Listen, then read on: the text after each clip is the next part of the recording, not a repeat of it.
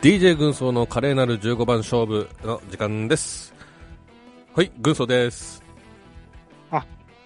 どうもです。はいどうもということで、はいえっ、とビーズ会以来ですねこっちの番組だとねナモさんねそうですね。えーいうわけなんですが、えーっと、まず、えー私、10分前に起きました。ごめんなさいということでね。ゆうべ、あ、今、朝し、朝撮ってるんですけど、10、は10い頃なんですけどね、今。うん。ゆうべね、12時過ぎに寝たんですよ。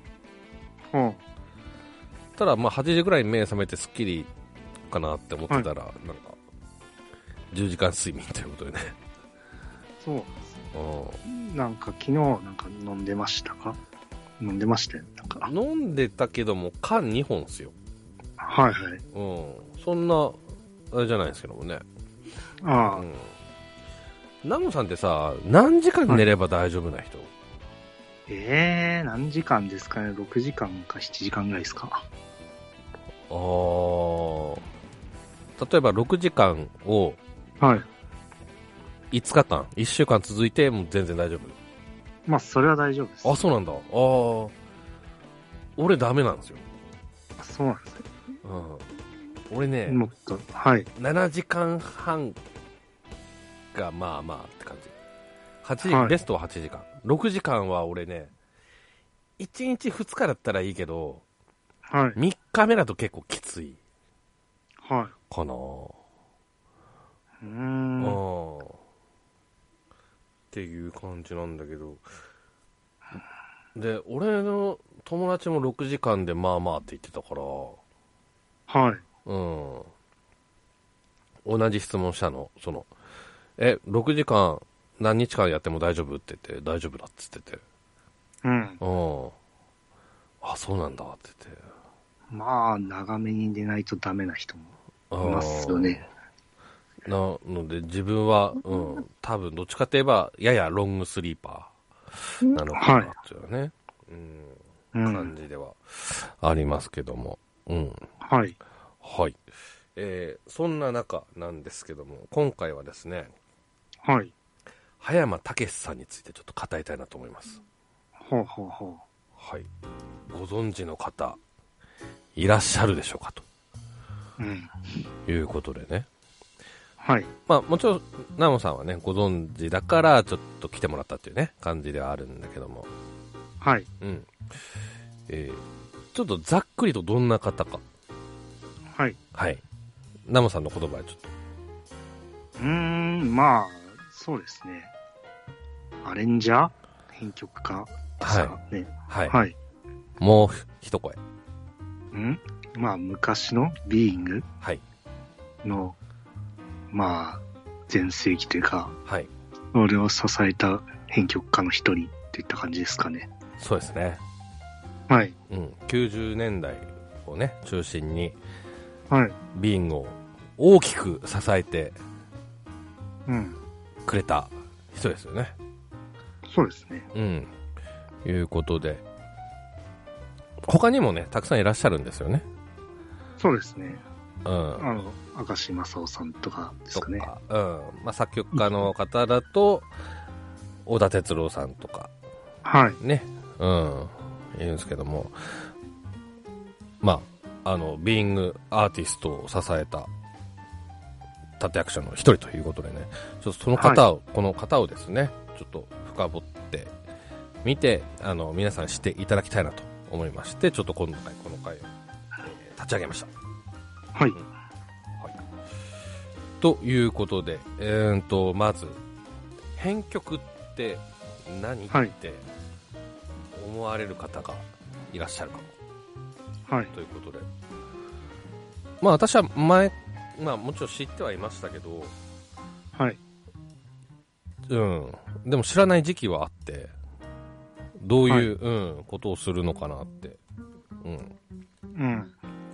思ったんですけど、えっ、とね、まあ、ウィキペディアでちょっと、えー説明しますと、はい。編曲とは旋律に和声とリズムを施し演奏することを可能な状態にすることであるクラシックにおいては、作曲者が同時に編曲を行うことがほとんどである商用音楽では作曲者と編曲者が別の場合が多いうん。演奏形態の変更のために行うことを編曲、んえー、と演奏形態の変更のために行うことをのみ編曲というのはクラシックの場合であるうん。ということですねうん。うん。お分かりいただけましたでしょうかまあ、とりあえずなんか、うんそのメロディーに、うんまあ、ここで、どういううん音を流すかというか、うんあのままああ、肉付けというか、 そんな感じですね。そうですねはい。まあメロディーラインを作るのが作曲はい。そのメロディーにどういった楽器を使うかとか、まあ、うんと曲によってはテンポとかも決めるのかな。うん。うん。決めたりとか、あとイントロ、アウトロを考えたりするとか。はいはいうん。まあ、そうですね。そうですね。うん。多分そこに作曲の人も少しはうんね、噛む場合もあるとは思いますけどもね。そうですね。イメージとか伝えてうんうんうん。だと思いますけど。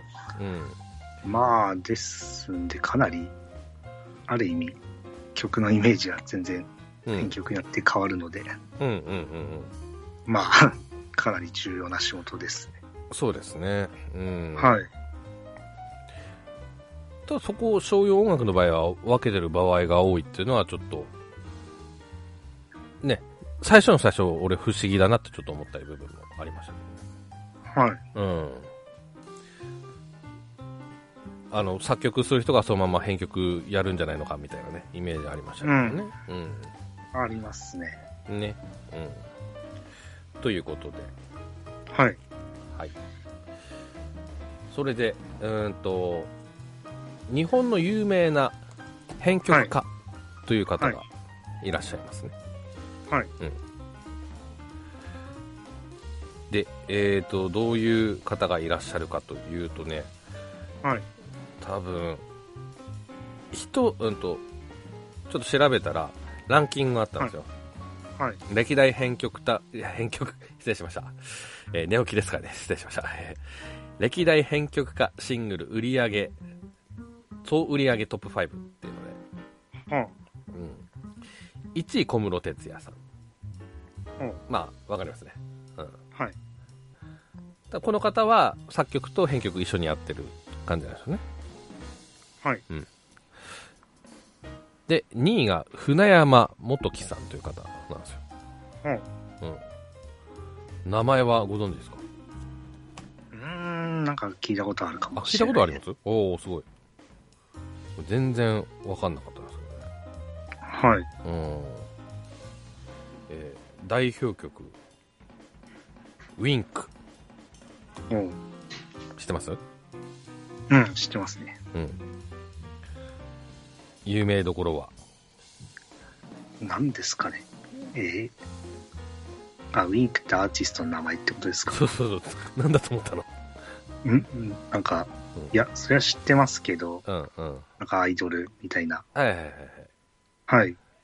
ただ、まあ、その詳しい曲まではそこま詳知しい。らはないあい。あ。あの、寂しい熱帯魚とかね。はいはい。うん。愛が止まらないとかね。はいはい。私、うん、知ってる中だと思うはいあと、うんウィンクの曲結構携わってますねうーん。うんそれからうんこちらもアイドルですね柏原芳恵さんとか、はい。うん、でクリスタルクイーンキング大都会は郷ひろみお嫁サンバあ、は西城秀樹さんも結構関わってますねあ、はい。あとは榊原郁恵ちゃんはい。ちょっと曲知ってる曲はちょっとないけども桜田淳子さん沢田研二さん勝手に仕上がり入ってますよ、あ、はあ。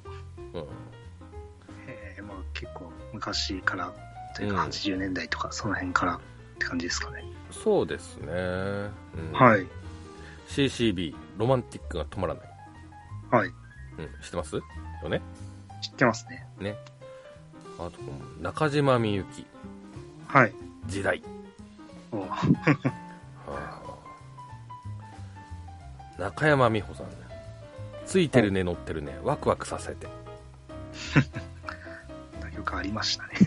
あ知ってるでしょ、知ってますけど、まあうはい。ん、など。あとね、えなっと、ジャニーズも結構絡んでますね。はあ、はかなり絡んでますね。あ、うー、おうんすごいですね。だからもしかしたら、売りはいその半分はジャニーズの影響もあるかもしれないあアイドルが得意な方なのかもしれないですねあ、そうですね。うんねはいはい。次、えーはい第3位がうーんと荻田光雄さんははいこの方どうでしあ、ょうまあ、知らないですあすね。あ失礼しました萩田光雄さんですね失は礼い、しまどうしぞたはいはい。うーん、ほんとね、この方はね、えー、アミ、はい。松尾とかね、はいはいはい。知って ますか知ってますよ。はい。あとは、ちょっと知ってる曲はあれだけども、石田あゆみさん、稲垣潤一さん、岩崎宏美さん、これもまあ、昔の、うん、70年代、80年代はい。ですね。えーはい久保田咲さん、異邦人ですね。入ってます。はいはいはい。お異邦人。あと、ちょっと知ってる曲ないけども、あと、郷ひろみさん、はい。西城秀樹さん、はい。えーそれから、あ、中島みゆきさんも関わってますね。はい。うん、V6、Take Me、なんだ、Higher、Take Me Higher、はい。です。はい。 Higher、南野陽子さん、うーん。あ、ことれもまあ、なんかアイドルというか。そうですね、うん。はい。アイドルの人に10曲近くっていうパターンが多いですね。はい。あと、桃江ちゃん、はい。イミテーションゴールドとか、ああ、はあ、はうん、コスモスとかね、すごいですね。あ。すごいですね。うんはい。で、え4位、えー、堤恭平さん。はい。この方はご存知ですか知ってますね、それは。名前はまあ、かなり。まあ、先日亡くなられた。はい。はい。先日、えっ、と、先日っていうか、まあ、ま去年ですね。あ、去年ですね。はい。はい。はい。まあ、かなり名前は引き、たどっちかというと作曲家として有名ですかね。そうですね。はうい。ん。編曲専門っていうわけではなくて。うん。ですから、このレコード大賞でね、はい。曲賞として受賞されてますね。石田あゆみさんのブルーライト横浜とか、はいはいはい。知ってますよね。知ってますね。ねあとはジュディ・オングさんの「見せられて」とか、はい。うん、あれここにあ CCB の「ロマンティックが止まらない」が入ってますから、うーうんん。作曲この方なんですね、はいはいはい。うん、あ、なるほど。さっきのですね。そうですね、うんうん、うん。なるほど。まあ、でもどちらかというと、まあ、2位、3位、4位は、もうこの、なんですかね、70年代とか80年代からうんうんいらっしゃる方って感じなんですね。そうですね、うんはい。そして、え5位に葉山武さん、えー、そうなんですか。はい、すごいです。がランクインということですねはい。うんはい、で今回はその葉山武さんについてちょっと語りたいなと思うんですけどもはい。で取り上げた取り上げさせていただいた理由を、はいまあ、ちょっと後でも言いますけども最初の方、はいあのちょっと言いますとあの私史上一番好きな曲っていうのがあってはい。そこには必ず葉山武さんが絡んでるか噛んでるっていうほのが理由でちょっとね挙げさせていただいたんですけどもう。はい。でそんな葉山武さん、えーどんな方ということで略歴をねちょっとご紹介したいなと思いますウィキペディア参照しますはいはい。えーブルースバンドこれなんて読むんですかね花花に伸びるっていう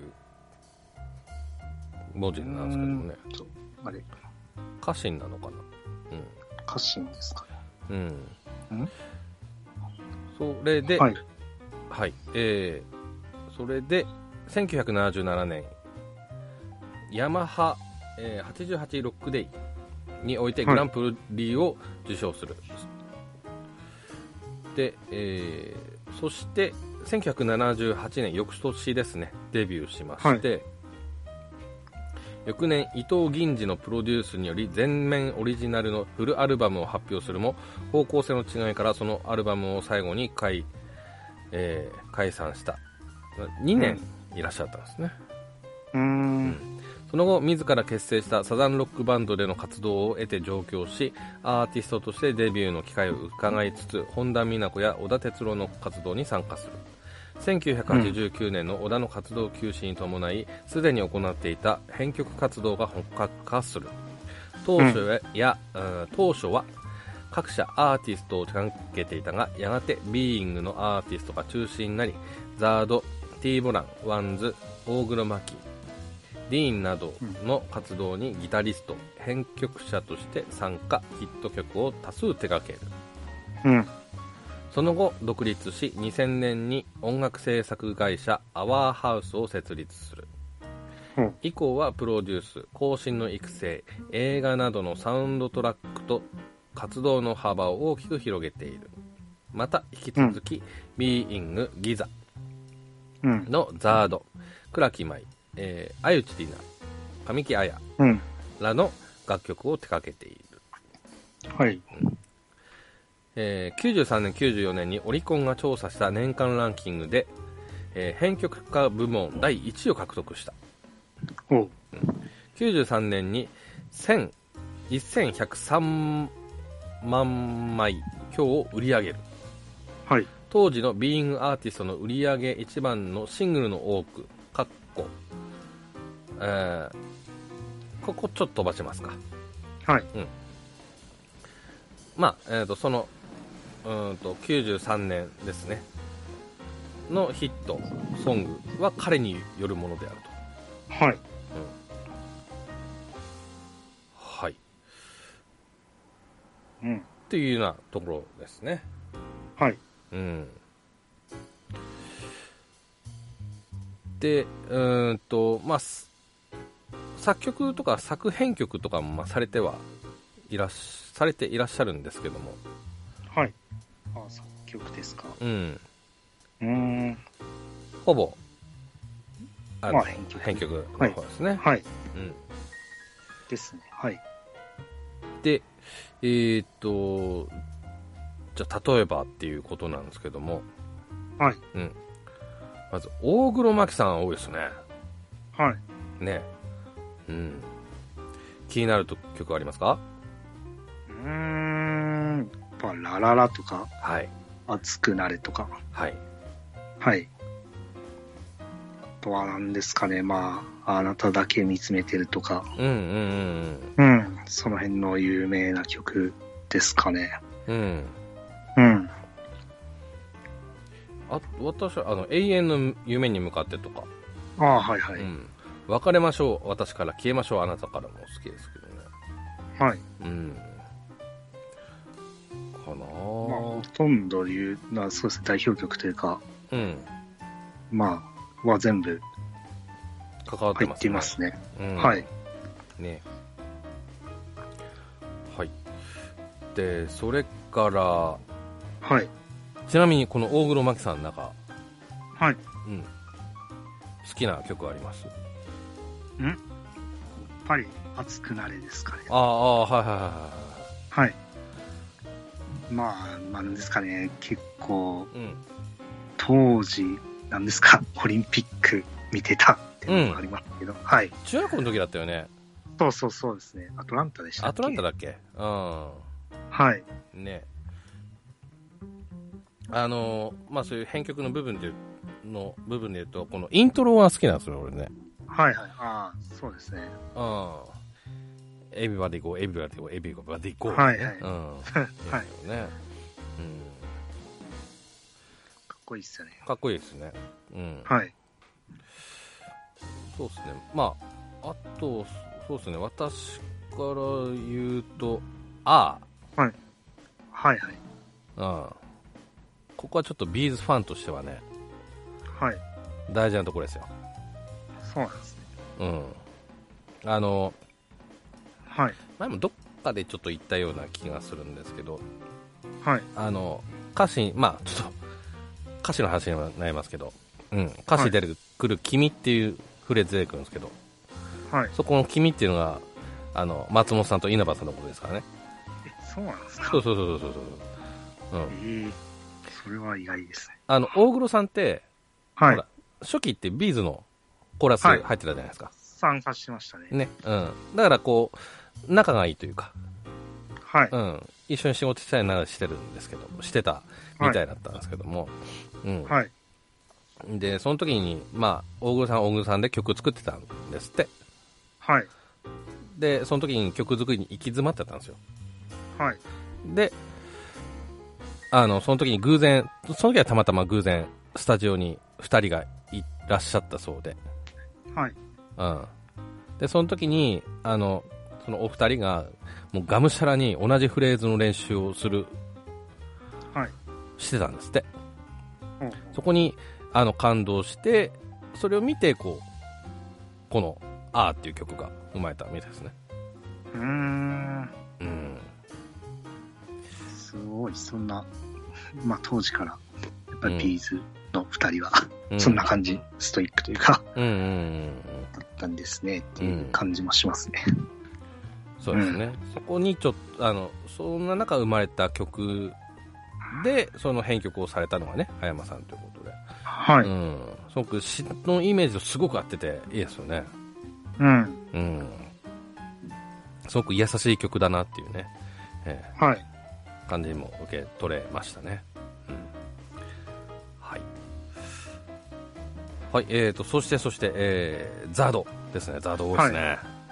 はい。ねえー負けないではい。もう多分知らない人いないですよねきっとねそうですね。ねうんそして「Just Believe in Love」と、はい。はい。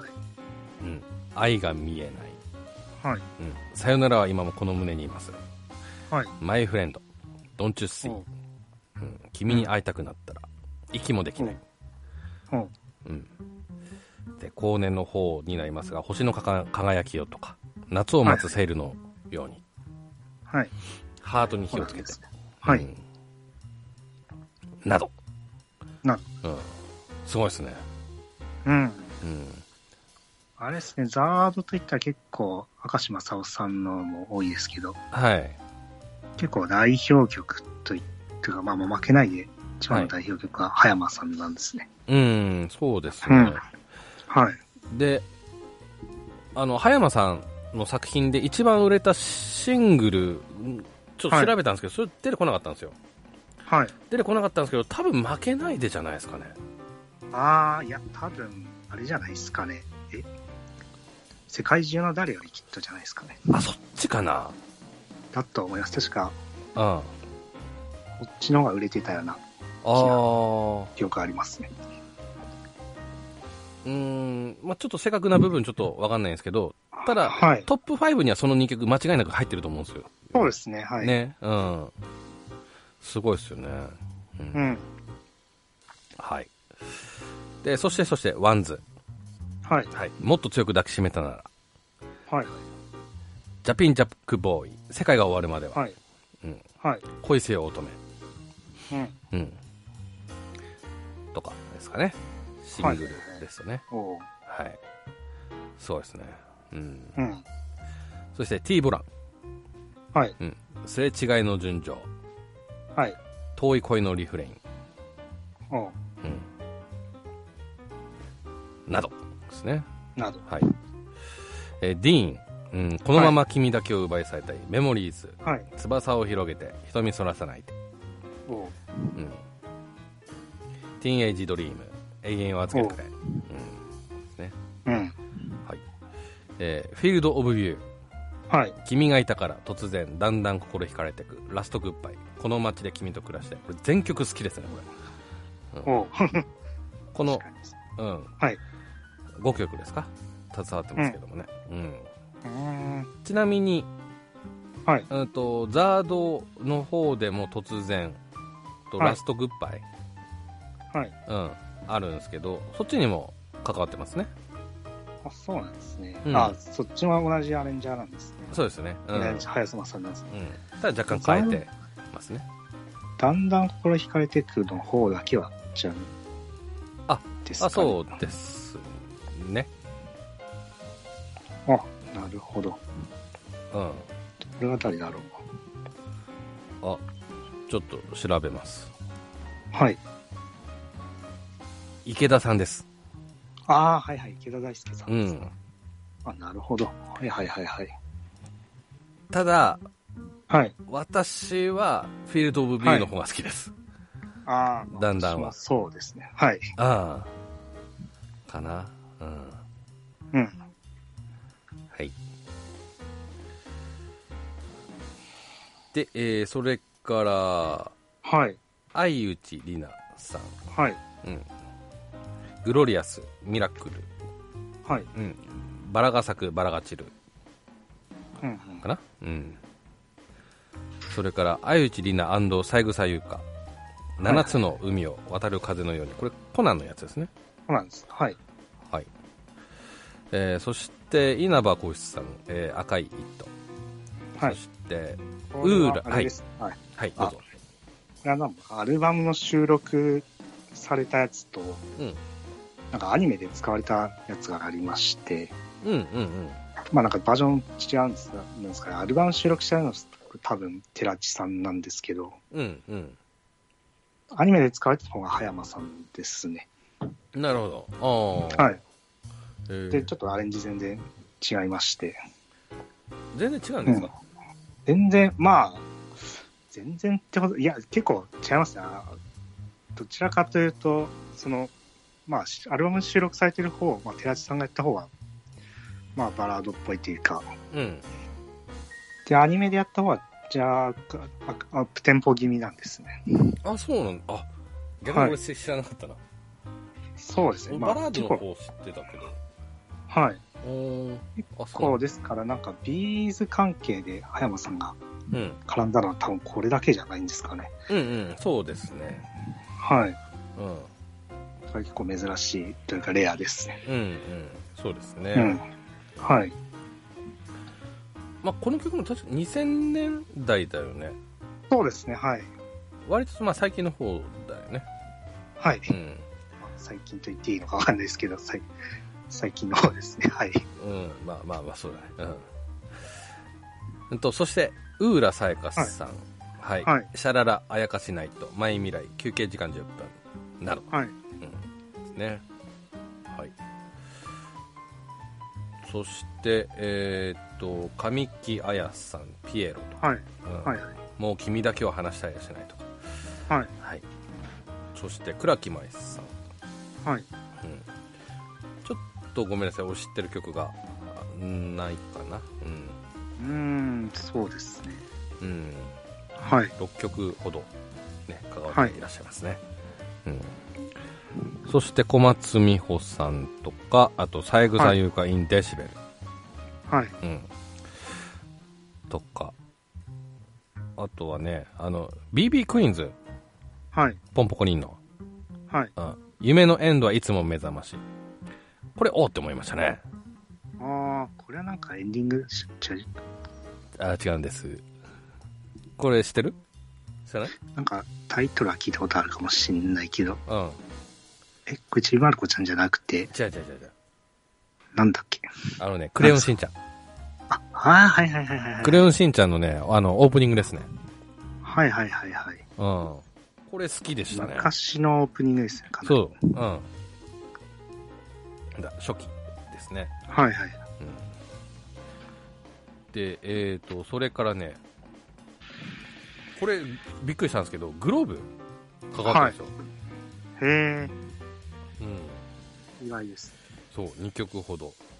はいね。うん。ちょっと驚きました。うん。はい。で、それからですね、あうのん、高橋克典さんとか、深田恭子さんもね、かかってますね。うんう。ん。テレサ・テンさんもかかってますね。すごい ですね。すごいですね。なんかいろいろと、うん。ビーング以外とも。うん。はい。ですとねこ。ろで。はい。で、それから、先ほどもチャットできましたけども、中山美穂ワンズの世界中の誰よりきっとはい。ですね。うん。はい。で、そしてチューブはい。も関わってますね。うん。うん。はい。そういったところですかね。はうい。ん。ちなみに、レコーディングの参加として、ザード、はい。とか、ね、小田哲郎さはい。んもかかってますね。はい。うん。はい。ああ大体ベース、あ、ギター、まあベースとかもやられるんですね。そうですね。うん。うんなるほど。弦楽器はい。は、ね、できるということで。う。うんはい。というようはい。な感じですね。うん。はい。すごいですね。うん。うん。こうしてみますと、はい。うん、まあ、ビー、まあ、本当ビーイング中心ではあって、特に大黒摩季さんとザードではい。すかね、ザード、でうすはい。ん、ティーボラ、はい。でも、ワンズ・ディーン、フィールド・オブビューも代表曲が結構うん、噛んでますもんね。うん、そうですね、うん曲数は少ないけども、代表曲、ヒット曲ぐらいがっつりっていうようなね、はい。うん、がっつりという感じですね。その辺はすごいです。はい。そうはい。ですね。うん。で、それを踏まえてなんですけど、ナモさん的に好きなは曲いちょっと上げていただけ、感想付きで改めてあ、私ですかうんはい。えー、っと、じゃあ、まあ、さっき熱くなれ言いました。言いましたねうんはい、はい。あと、ザードでうん夏を待つセールのようにうんって曲。まあ、これ後期の曲うんなんです。まあ、あいえろていなろんかザード、はいね先ほども言いましたたくさんありますけどもはい。なぜこの曲うーん、まあ、なんか、後期のザード、まあ、なくなる、なくなりになられる。まあ、結構ちょっと前の曲なんですけど。うんうんうほんらまあでもなんか結構この曲は好きで結構聴いてました。なんか、なんですかね。まあ落ち着いた感じとなんか、うんちょっと爽やかな感じがあって。うん好きうんはい。あとはまあ、ディーンってティーンエイジドリームとか、うんうん。まあまこちらもややバラードっぽいそうですね、はい。爽やか、爽やかっていうかなんですかね。あわ悲しい感じですか。哀愁感は出てくる感じかな、そうですねだから哀愁それ言うとはい。あの今のなザードの夏を待つセールのようにもそうですねそうですね、はいはうい。んうんうんそういった感じは結構好きですね。うんうんうんうん。あとは、まあ、有名どころで、まあ、突然とか、うんはいウィードビューの、あウィードとビュ、ー世界中の誰よりきっととかですかね。うんうんうんうんあと突然ははい。そう、突然はやっぱりなんか、まあ、これも、そうですね、まあ、ものすごいなんか、ポップの王道というか、うんそういった感じで、うんうん、まあ、当時、ものすごく聴いてたんで、うんうんうん、思い入れがある一曲ですね。うんうんあとはまあ、それまあ、先ほども言いましたけど、あえて、うんまあ、稲葉講師さんの赤い糸。うんうんまあ、こちらまあアニメバージョンで CD で出てないバージョンなんですけど、はい、まあ、こっちのバージョンも好きなので、うんまあ、あと唯一ビーズ関係ということで入れましたね。うんうんうんはいはい。あと、ワンズで、はいまあ、ジャンピンジャックボーイって曲があります。うんはいこれも結構好きですね。まあ、なんか代表曲ってほどじゃないですけど、うんうんなんか当時昔聴いていた、結構聴いてたんで、これも好きです。うんうん。俺ワンズファンだかはいらあれだけど、ファンとして見れば全然有名曲ですよあの代表曲ですよっては言えるけども世間的にはちょっと、ちょっと弱い曲なのかなもしかして。世間的には、まあ、普通にシングルで売れた曲ですけど、まあ、やっぱり、うん今、やっぱり世界が終わるまではが、なんか、うんスライムダンクの影響で、すうんごい有名ですからね。そうそうだねうん はい。はいはい。といったところです。そったところですかあはいはいわかりましたうんとね私なんですけどもはい。そうだねちょっと頭にはまとめててメモはちょっとあれだったんだけどねはなんい。とそうだね、まあ、大黒摩季から行くとね当時、うん、はい熱くなれんと、まああー聞いてたしはい。うーんラララかなはい。はい。あーラララいいっすねうん。あのイントロが好きですねはい。イントロ確かギターだと思うんですけどはい。うんイントロちょっと覚えたいなって感じでねちょっとトライした覚えがありますけどもねおうお。んかなあとは夏が来るとかはい。はい。うん若干ラテンな雰囲気がね出してありますね。あはりい。ますね、うんでねそれからねうーんとねザードだとはい。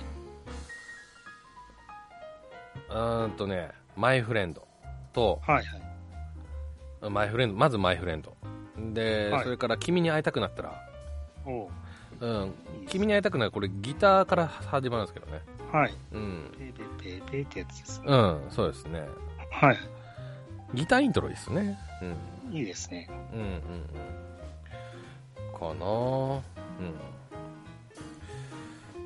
で、えーそれからねワンズなんですけどはい。うんまあ先ちらっとね今つい今出ました世界が終わるまではって言いたいけども、はい。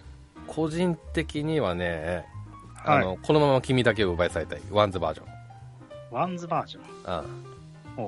はいこれいいですねへえ。うん確か作詞が上杉さんでしそうそうそうそうそうそうた。はいはい。なのでセルフカバーっていうかしたというか、はいはい。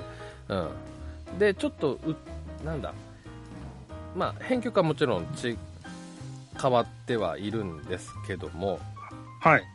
う歌い方も若干変わってるんですよ、はい。うん、若干ねうん。っていう部分で良、えー良かったしでそれからはいシングルじゃないんですけども、はい。うんとね、天使になんてなれなかったおう知ってるああ、私知らないですああね。ーこれいい曲ですよ、おううん、それからバラードなんですけど「ありふれた言葉で」とか、はいはい。うん、これいい曲ですうーん。でワンズっていうくくりの中で俺一番好きな一番一はい番か2番とかこうもうトップを争うぐらいの好きな曲がはい。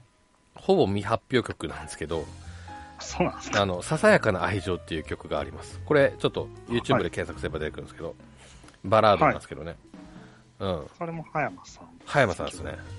へえ。うん未発表曲ってい未うの発表曲はあのどういうことど何だったかのアルバムにはい。入ってるんですよはい。じゃあいきます。入ってはいるいるけども、そんなこう、なんだ、ナンバリングのこのアルバムにどんどん入ってるっていう曲ではな、ないんなでんすよ。か、えー、そうなんかインディーズみたいな感じじゃないっすよね。うん。うんと、ちょっとちゃんとご紹介します。ちょっとお待ちください。はい。そんなのあるんですね。ある。いい曲。ほんといい曲。うーん。それはもったいないですね。ちょっと短めの曲なんですけどね。はい。あ、えっ、とね、わかりました。ナはい。ムさんこれ多分知ってると思う。あのね、ボーカルコンピレーション90年、ナイティーズヒット、はいボーカえーボリューム1っはい。ていうアルバム。ああ、あれそれ稲葉浩志さん入ったやつじゃない。違うか。入ってんないです。あうん。あのね、あー思い出した思い出した。2003年に、の4月に出たやつ。で、あ、はい。俺この時社会人1年目だったから、その時買ったんだよな。はあはうん、でこのアルバムなんですけど「うんとはいビーイングのアーティスト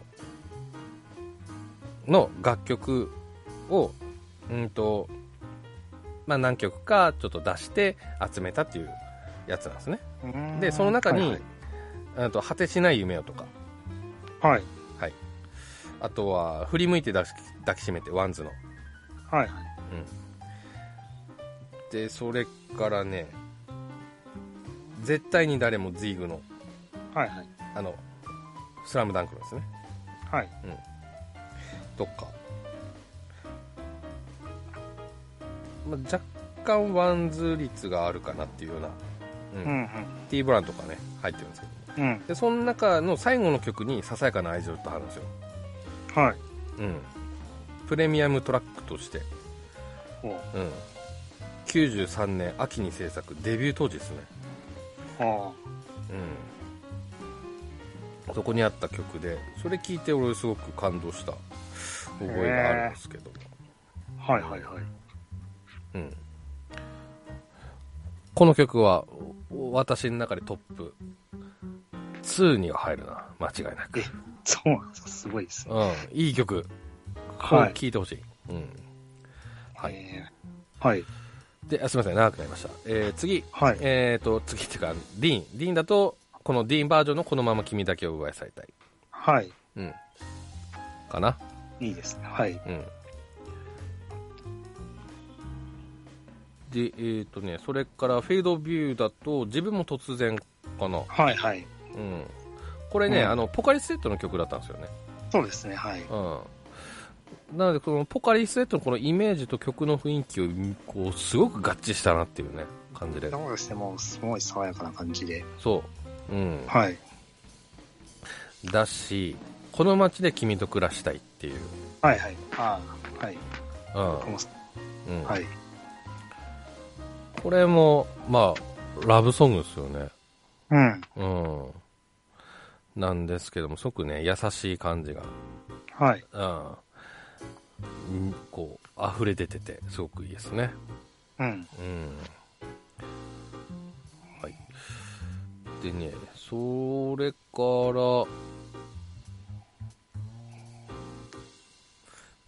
それから、えーもう一つ、はい。うん、世界中の誰よりきっと、はい。うん、ビーイング中で見てもトップ5には必ず入りますね、はい。そうですね。うん、昔カラオケでよく歌ってました、はい。うんまあ、これもほんまに有名というか、もう、本当国民的ね、うん、知名度ありますね。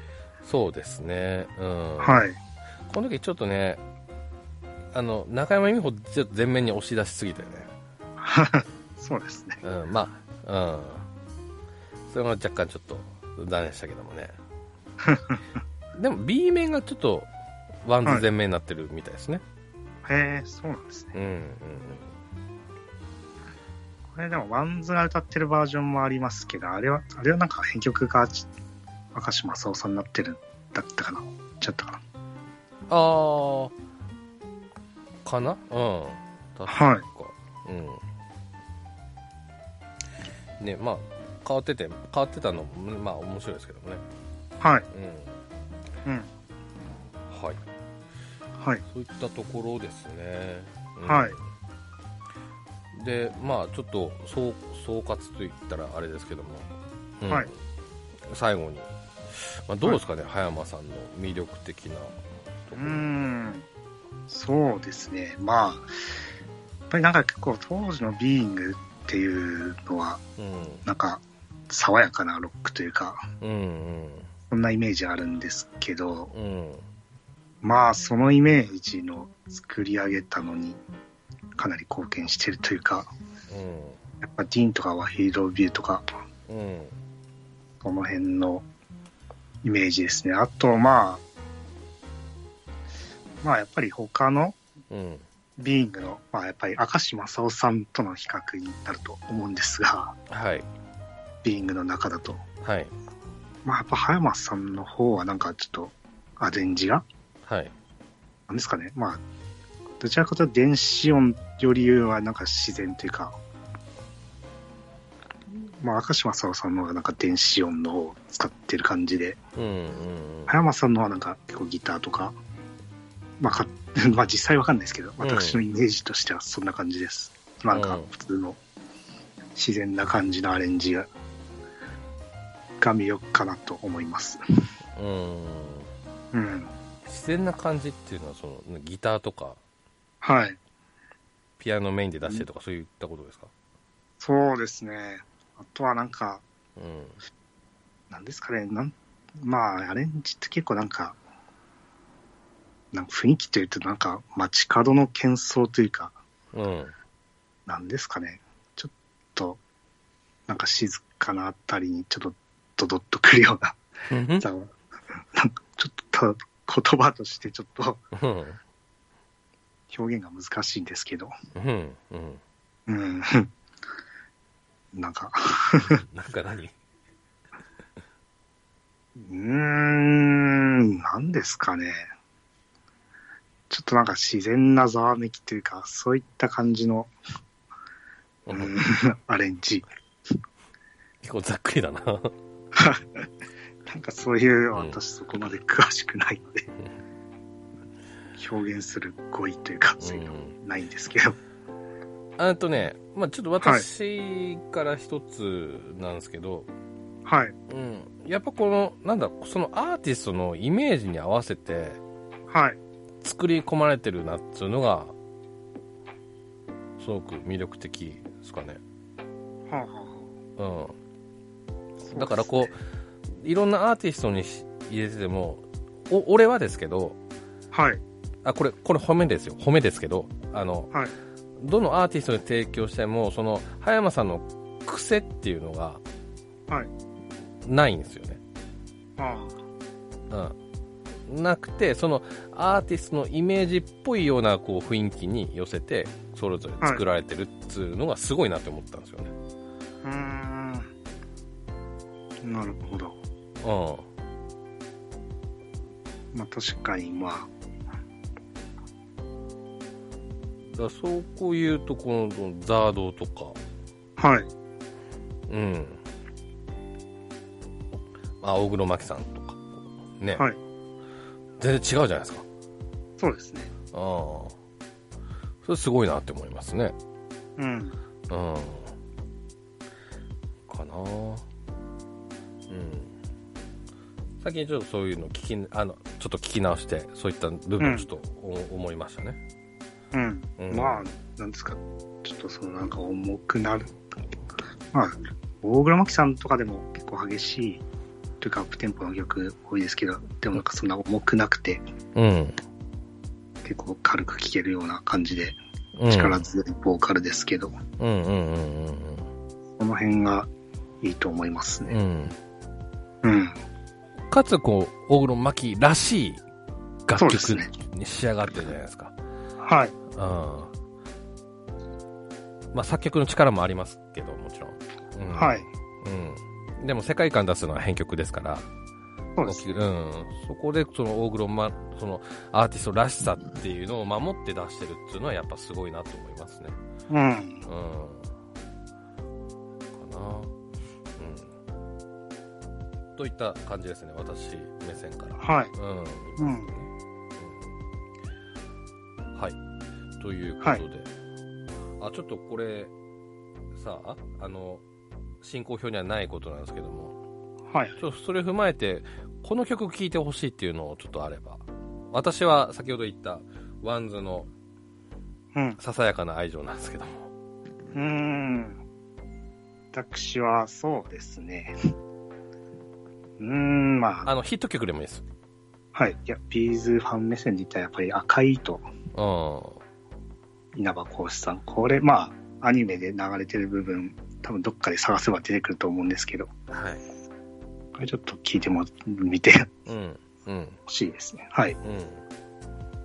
ちょっとその、なんか、編曲家によってこれだけ、うん。まあ結構曲が変わるって感じが、よくわかる。うん。はい。ので、うんうんうん。うん。そうですね。変はい。まあ、そういう意味だと他にもありますよね。そうですね、世界中の誰よりきっととかもそうか。はい。うん。ね。うん。うん。ありますし。はい。編曲のね、人で、人次第でこうも変わるっていうのをちょっと感じるといいかもしれないですね。はい。うん。はい。ということで、はい。は今い。回は葉山武さんについて、えー語りました。ありがとうございました。はいありがとうございます。はい。それではまたお会いしましょう。さよなら。さよなら。